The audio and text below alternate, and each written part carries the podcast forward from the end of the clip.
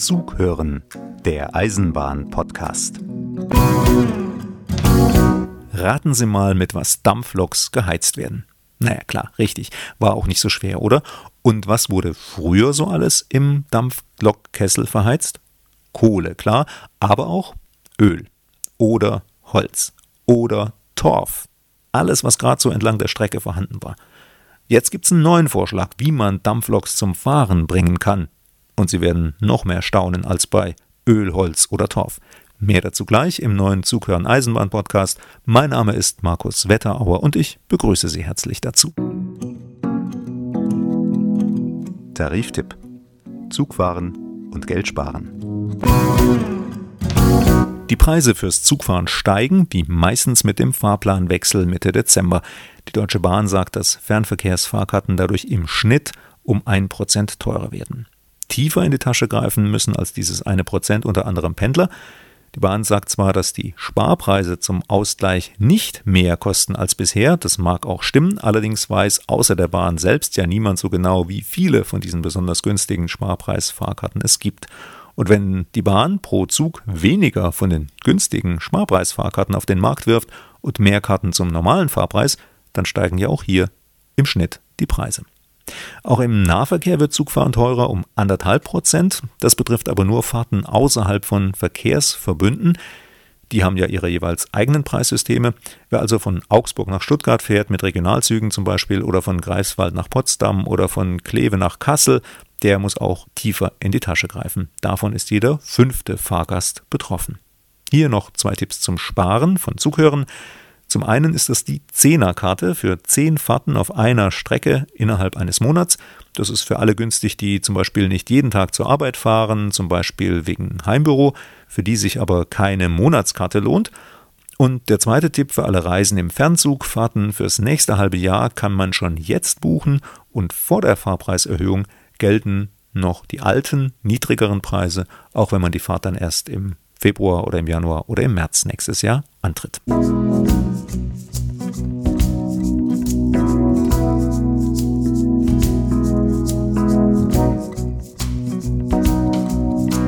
Bahnbuch.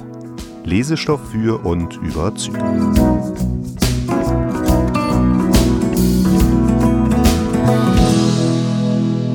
Diesmal habe ich als Buchtipp einen Kalendertipp für Sie. Eisenbahnkalender gibt es viele, aber nur einen mit Bildern aus der Welt der Bahn und Versen aus dem Buch der Bücher der Bibel. Sie haben richtig gehört.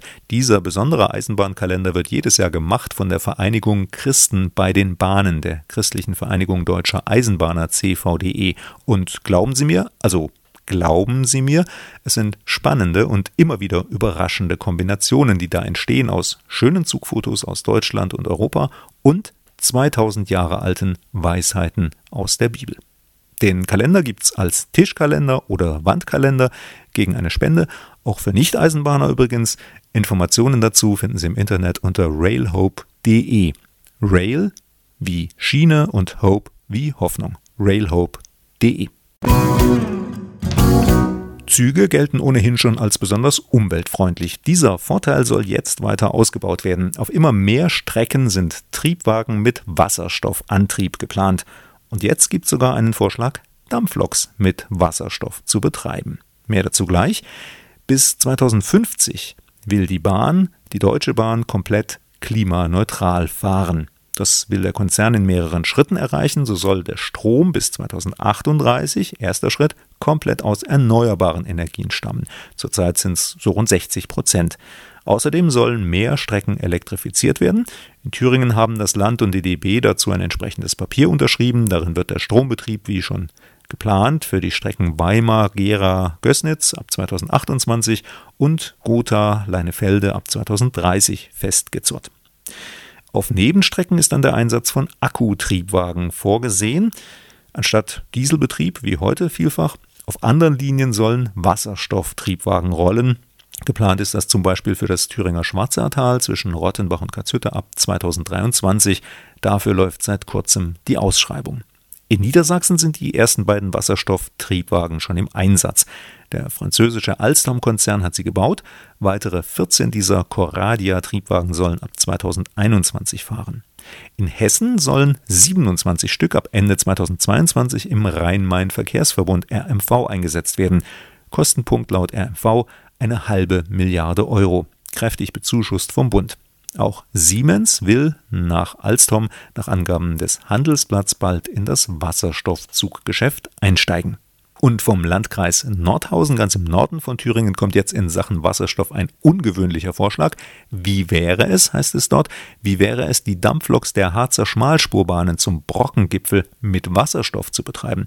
Also einfach statt eines Tenders mit Kohle einen Wasserstofftank an die Lok kuppeln. Der Wasserstoff könnte dann verbrannt werden und so den Dampf erzeugen, das Wasser erhitzen, bis es dampft. Das würde der Dampfnostalgie keinen Abbruch tun und gleichzeitig Funkenfluggefahr und Schwefelgift für die Bäume im Harz verringern. Und dieser Vorschlag für die Harzer Schmalspurbahnen Wasserstoffbetrieb für Dampfloks, der soll jetzt mit einem Gutachten geprüft werden. Dampfloks haben übrigens einen entscheidenden Vorteil. Sie bleiben nie wegen einer Oberleitungsstörung stehen. Das kann bei E-Loks immer wieder mal passieren, sollte natürlich nicht. Mehr dazu gleich.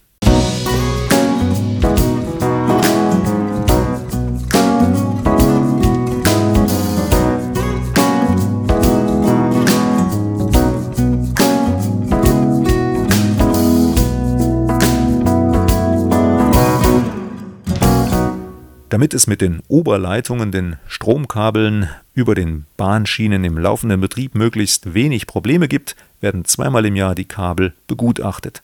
Fachleute schauen dann von unten, ob irgendwas beschädigt ist und tauschen die Teile dann sofort aus. Alle paar Jahre werden dann bei Kontrollfahrten die Fahrträte von oben untersucht. Gegen Schäden von ganz oben ist man deshalb aber noch nicht gefeit. Wenn ein Baum hier rein will, gibt es ja erstmal einen Kurzschluss. Außerdem ist das ja beschädigt dann ist meistens dieses ein Stückchen Fahrrad nicht mehr brauchbar. Dann werden vielleicht 10, je nachdem wie viel beschädigt, 10, 20, 30 Meter erneuert. Und da kommt dann so eine Klemme hin, wie sie da hinten sitzt, da. Das ist eine sogenannte Stoßklemme. Dann wird der neue Fahrrad mit dem alten verbunden. Ja, und dann baut man ein Stückchen neuen Fahrrad in den alten ein. Der Grund, weshalb die Masten nicht weiter auseinander sein können, das ist die Windbelastung von der Seite her. Bei Windbelastung von der Seite wird der Wind den Fahrrad natürlich zur Seite drücken. Und er darf nicht weiter zur Seite ausweichen als maximal 45 cm von Gleismitte, sonst läuft er nämlich vom Stromabnehmer runter. Und wenn das passiert, er ist zu weit zur Seite, der Stromabnehmer geht hoch, ja, dann hat die fahrende Lok natürlich ein Problem, die reißt uns alles kaputt. Günter Stoiber und seine Männer sind rund um Hannover im Einsatz. Im Notfall sind sie mit ihrer rollenden Werkstatt, dem gelben Turmtriebwagen mit Tempo 160 schnell zur Stelle und können dann eine kaputte Oberleitung reparieren. Nach spätestens 90 Minuten sind sie vor Ort. Wie diese Reparatur vonstatten geht und warum die Stromleitung der Bahn in Deutschland 15.000 Volt hat und in Italien nur 3.000 Volt, das erzählt Günter Stoiber auf dem Eisenbahnhörbuch Zughören 6 mit Geschichten von Menschen und Zügen aus Niedersachsen, Hamburg und Bremen. Bestellen Sie das Hörbuch einfach direkt bei zughören.de im Internet. Ihr Vorteil, Sie erhalten das Hörbuch nach ein bis zwei Tagen schnell zugeschickt und portofrei dazu.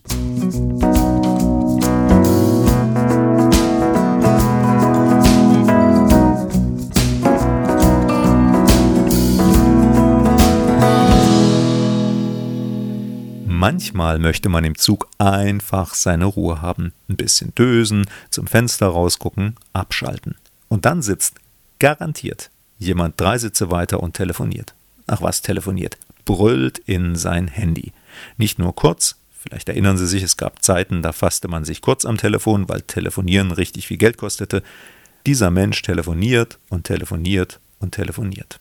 Kurz telefonieren, das ist lange her, fast genauso lange wie die Zeit, als Telefonieren im Zug gar nicht ging. Jedenfalls war ein 31-jähriger Fahrgast im ICE von Nürnberg nach Würzburg unterwegs und telefonierte und telefonierte anderthalb Stunden lang bis er einen freundlichen Hinweis vom Schaffner bekam, dass das die anderen Reisenden nun ja etwas störte und dass er bitte damit aufhören möge. Weil der 31-Jährige aber nicht sofort aufhörte, nahm ein 51-Jähriger die Dinge selbst in die Hand, klappte den Rechner des Jüngeren zu und als dieser ihn dann zur Rede stellen wollte, schlug er ihn. Es folgte eine Rangelei, dabei ging die Brille des Älteren kaputt und in Würzburg wurden schließlich beide von der Bahnpolizei in Empfang genommen. Jetzt ermittelt die Polizei, wegen Körperverletzung und Sachbeschädigung. Deshalb an dieser Stelle nochmal der Aufruf an alle Viel- und Langtelefonierer, Rücksicht nehmen und sich vielleicht kurz fassen. Ging früher doch auch. In diesem Sinne, das war Nummer 10 des Zughören Eisenbahn Podcasts. Die Musik ist von Klangarchiv.com. Alles weitere über die Eisenbahnhörbücher von Zughören finden Sie im Internet unter zughören.de.